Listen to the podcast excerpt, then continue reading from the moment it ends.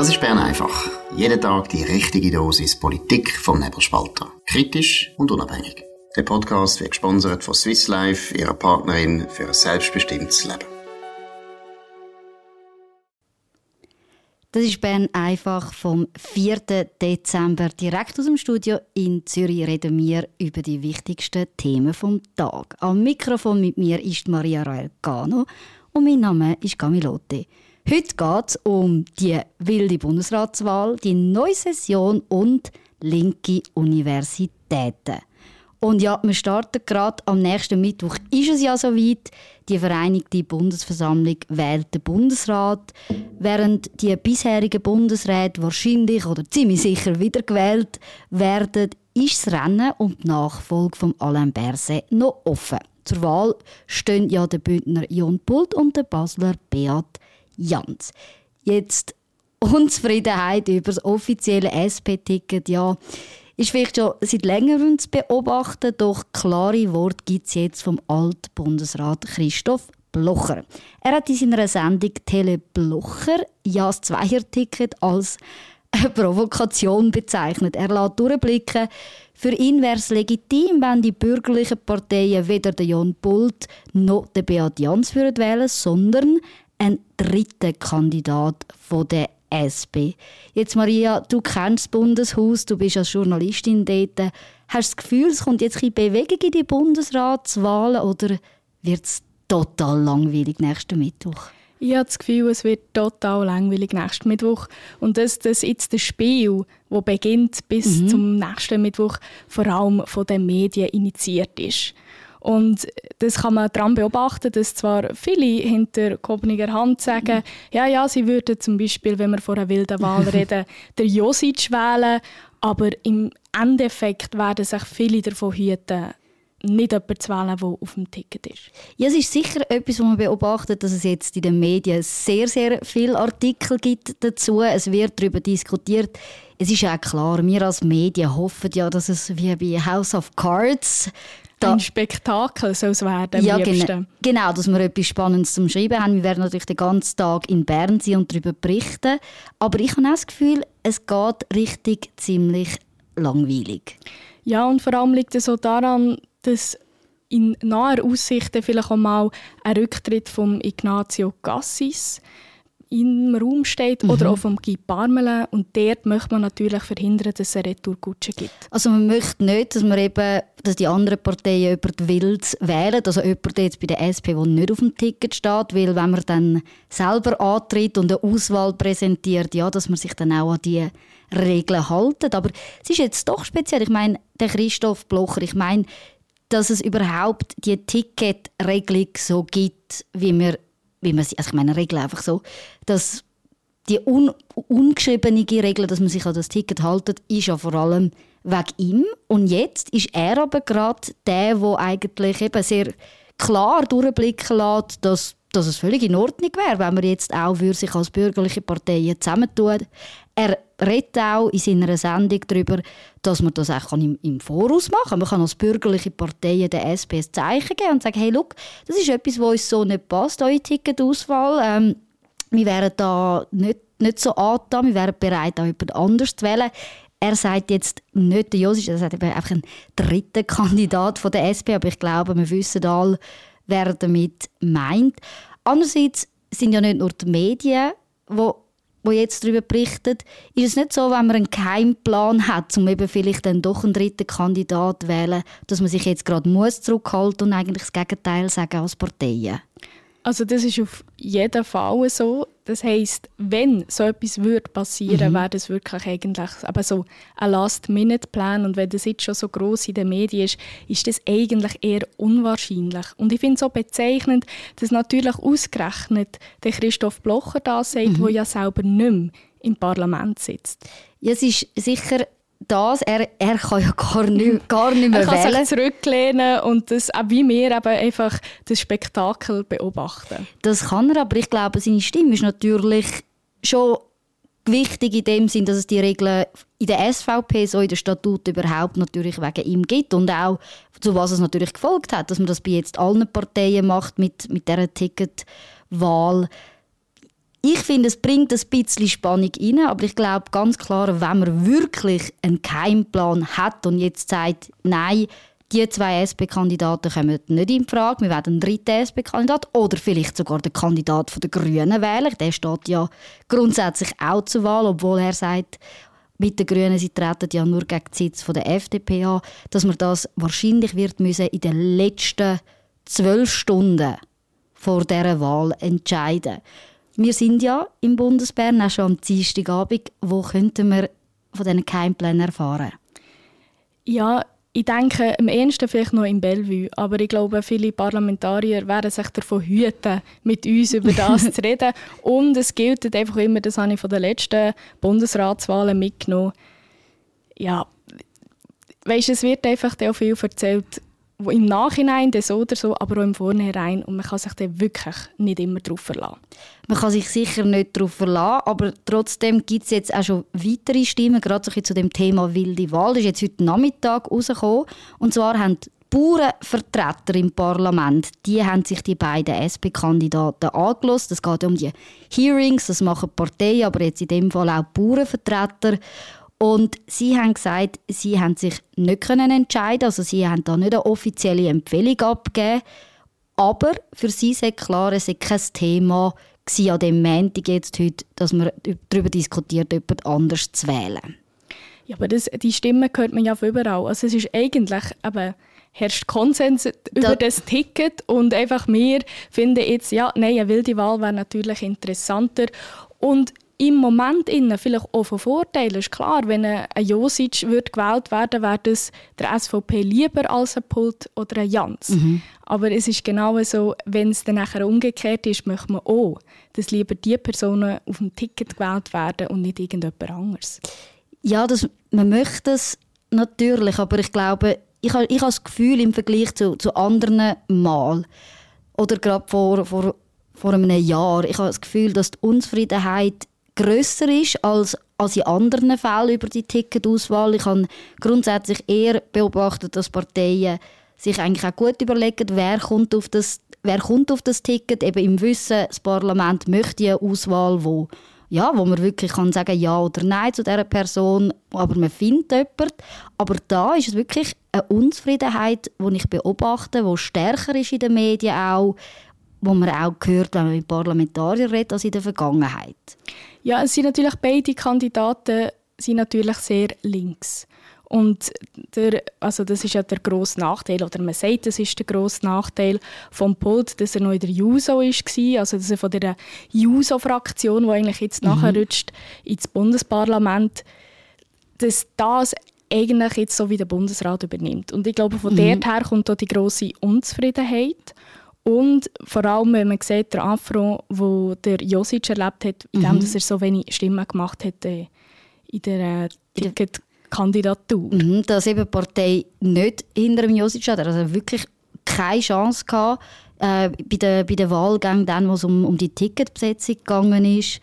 Aber ja, die Unzufriedenheit ist da und ich glaube, wir können sicher noch bis zu, bis zu dem Mittwoch damit rechnen, dass es viel Medienbericht wird geben, die wilde Kandidatur, aber Wahrscheinlich wird es nicht so sein. Und äh, eine wichtige Rolle wird, du hast es vorher angesprochen, Bauernlobby spielen. Die haben so mit 40 Parlamentariern, die in diesem Kreis sind, auch mhm. stark zugenommen in diesen Wahlen.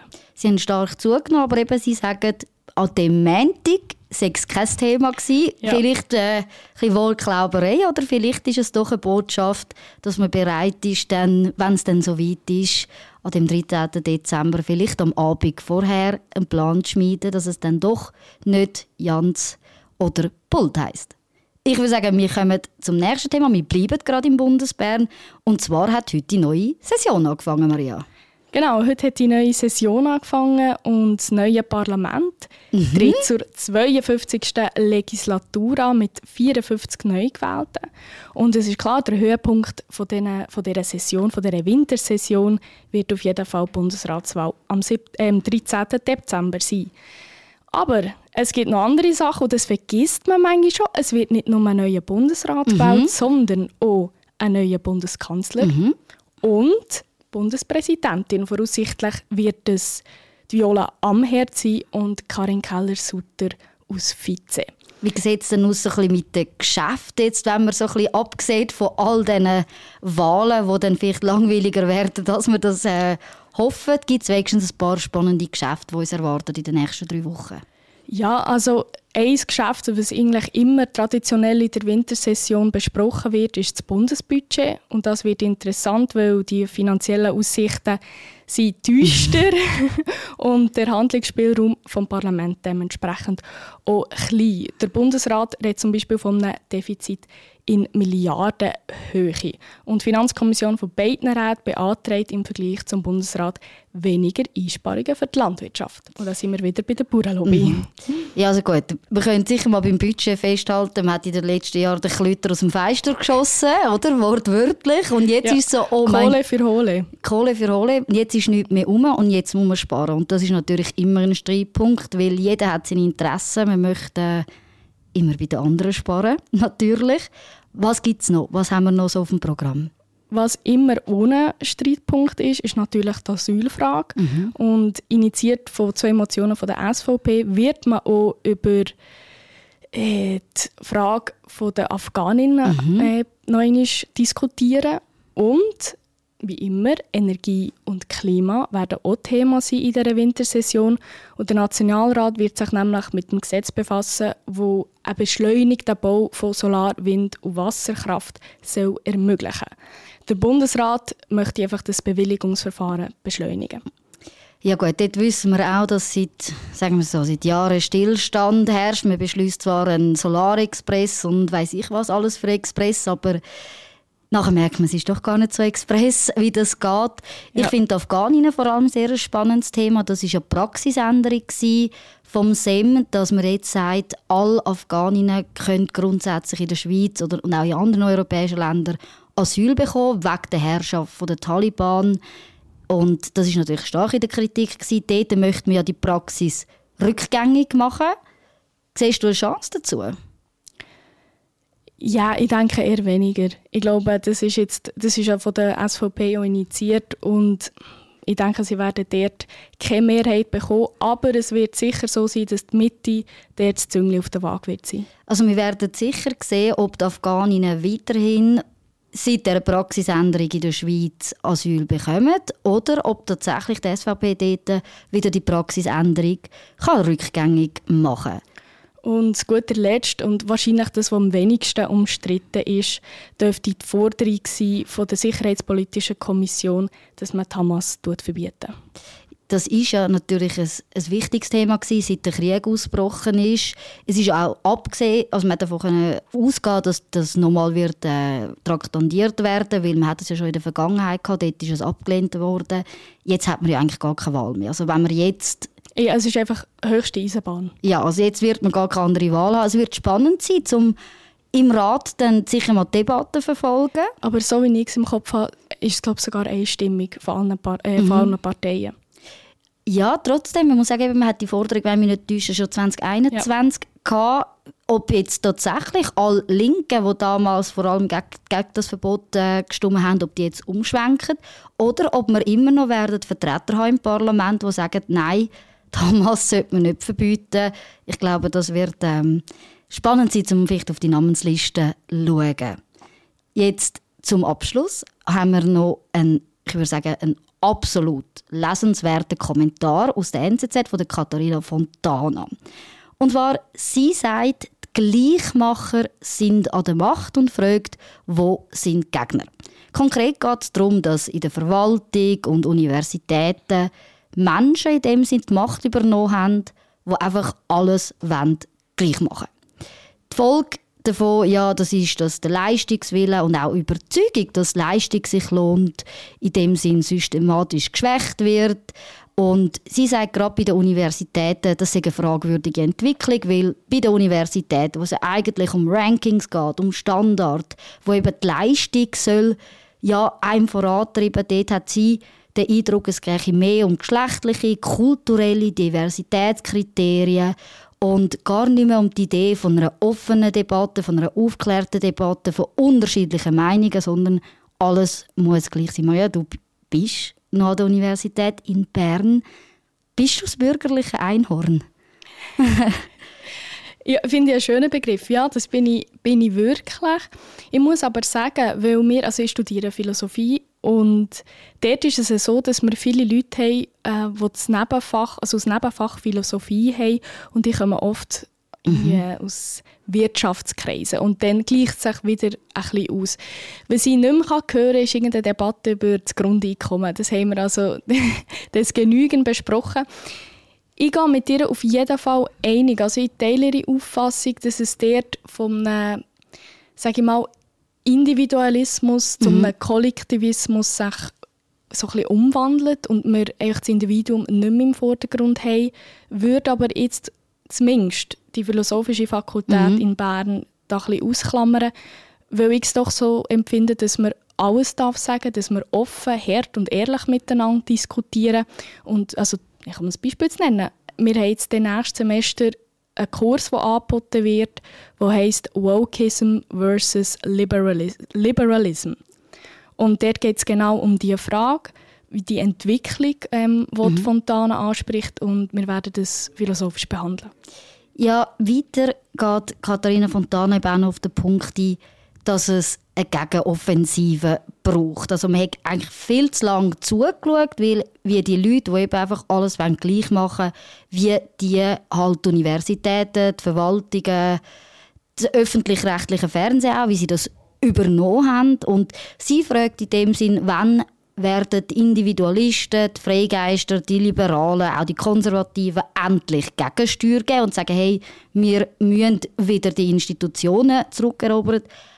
Hast du das Gefühl, gibt es überhaupt noch eine Chance, dass man die, ja, dass man die Universität auch wieder mit bürgerlichen Leuten in den Professuren kann bestücken oder haben wir zum Beispiel nur noch das IWP da als bürgerliche Institution? Wir sind das lebende Beispiel, mhm. dass es möglich ist und ich denke, das Wichtigste ist, dass man das Mut aufmacht und sich nicht scheut, wenn mal ein bisschen Gegenwind kommt. Und dort würde ich gerne den Dominik zitieren, der es immer wieder sagt, niemand muss sich schämen, nicht links zu sein. Mhm. Und indem dass man darüber redet und Diskussion sucht, mhm. ohne dass man beleidigt ist, wenn man jemanden mal nicht toll findet, genau so wird es funktionieren. Es wird funktionieren, ich gebe dir recht, aber wir haben schon gesehen, wir haben in der Vergangenheit gerade mehrere Beispiele gehabt, wo man gesehen hat, was passiert, wenn man sich eben nicht der, der Meinung von diesen Gleichmacher ja, wenn man nicht dieser Meinung ist, ich denke eben an Margit Osterloh, an Katja Roche mit ihrer Studie über Studentinnen, die ja einen richtigen Shitstorm gegeben hat und sie nachher wirklich diskreditiert worden sind. Jetzt auch gerade im Thema mit dem Nahostkrieg hat man äh, auch gesehen, dass es sehr schwierig geworden ist, eine offene Debatte zu führen. Können wir an den Universitäten doch noch zurückkommen zu dieser offenen Debatte? Also wenn nicht an den Universitäten, wo sonst? Also dann stelle ich wirklich die Aufgabe auch von, von den Universitäten in Frage. Und wir müssen uns selber dort ein bisschen Nase nehmen und die Diskussionen suchen und die Debatten führen.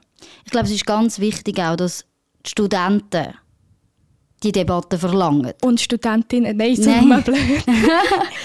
oder, dass man die Debatte fordert. Ich glaube, gerade im Thema Nahost, oder, wo man so viele Experten haben, die aus verschiedenen Fachbereichen können, können informieren können, wo man Diskussionsrunden kann veranstalten kann, wo man als Universität auch die Aufgabe hat, die Diskussion öffentlich zu führen, muss man das machen. Aber eventuell müsste man auch als Studenten, vielleicht auch als, als Studentenverbindungen sagen, wir fordern von unseren Universitäten ein, dass es zu gesellschaftspolitischen Themen Debatten gibt.